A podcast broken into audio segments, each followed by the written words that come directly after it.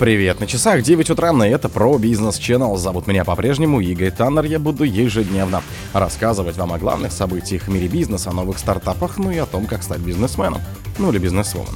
Bloomberg узнал, что Дебирс снизила цены на алмазы для оживления продаж. Крупнейший частный авиаперевозчик России сократит присутствие в Москве. Власти обсудили запрет экспорта бензина после аварии у Лукойла.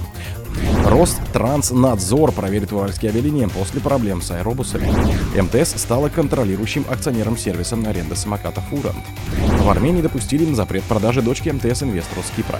Спонсор подкаста «Глаз Бога». «Глаз Бога» — это самый подробный и удобный бот пробива людей, их соцсетей и автомобилей в Телеграме. Bloomberg узнал, что Дебирс снизила цены на алмазы для оживления продаж. Одна из крупнейших алмазодобывающих компаний Дебирс во время первого торгового цикла снизила цены примерно на 10% для оживления спроса, сообщает Bloomberg со ссылки на источники. Компания снизила цены на весь ассортимент в среднем на 10%. Наибольшему сокращению подверглась категория Select Makeables алмазы от 2 до 4 карат. Несмотря на значительное снижение цен на них в прошлом, Дебирс понизил цену еще на 25%.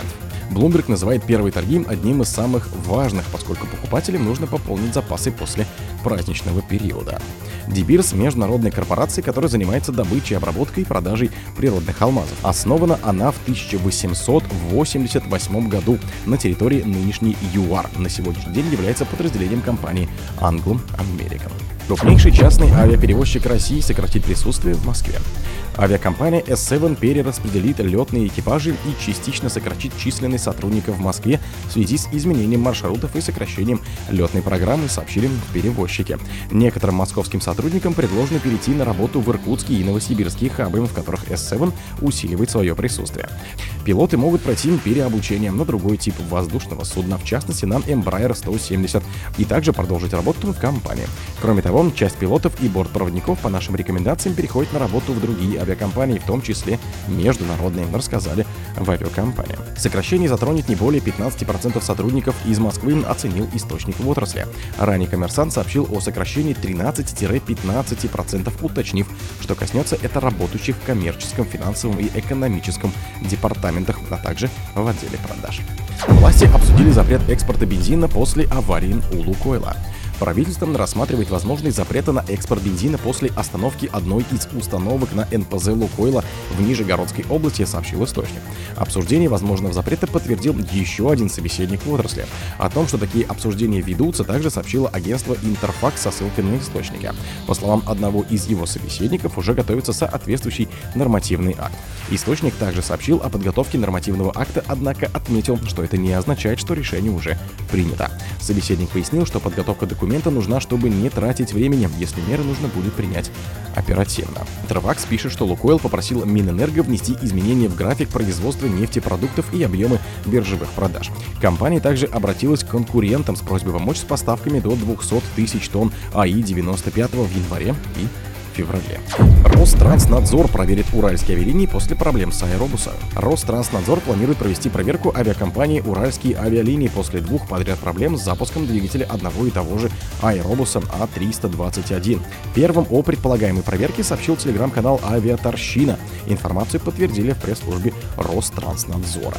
В соответствии с приказом Минтранса России об утверждении перечня индикаторов риска нарушения обязательных требований при осуществлении федерального государственного контроля надзора надзора. В области гражданской авиации Ространснадзор планирует провести проверку в отношении авиакомпании «Уральские авиалинии». Информация о техническом состоянии двигателя будет получена в результате проведения контрольно-надзорных мероприятий, сообщили в надзорном ведомстве. По данным авиаторщины, авиакомпания дважды допустила к полету самолет с неисправным двигателем.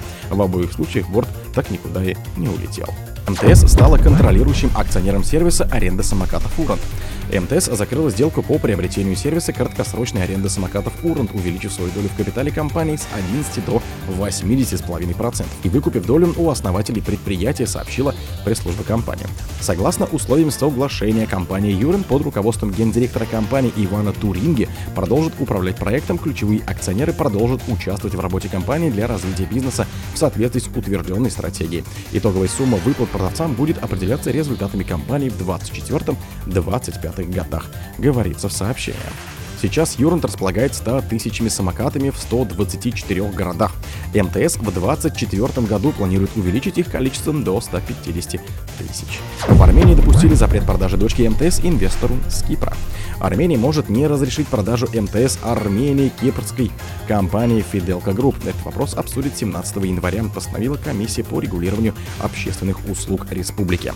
Комиссия напомнила, что Министерство высокотехнологичной промышленности возражало против продажи компании, исходя из государственных интересов.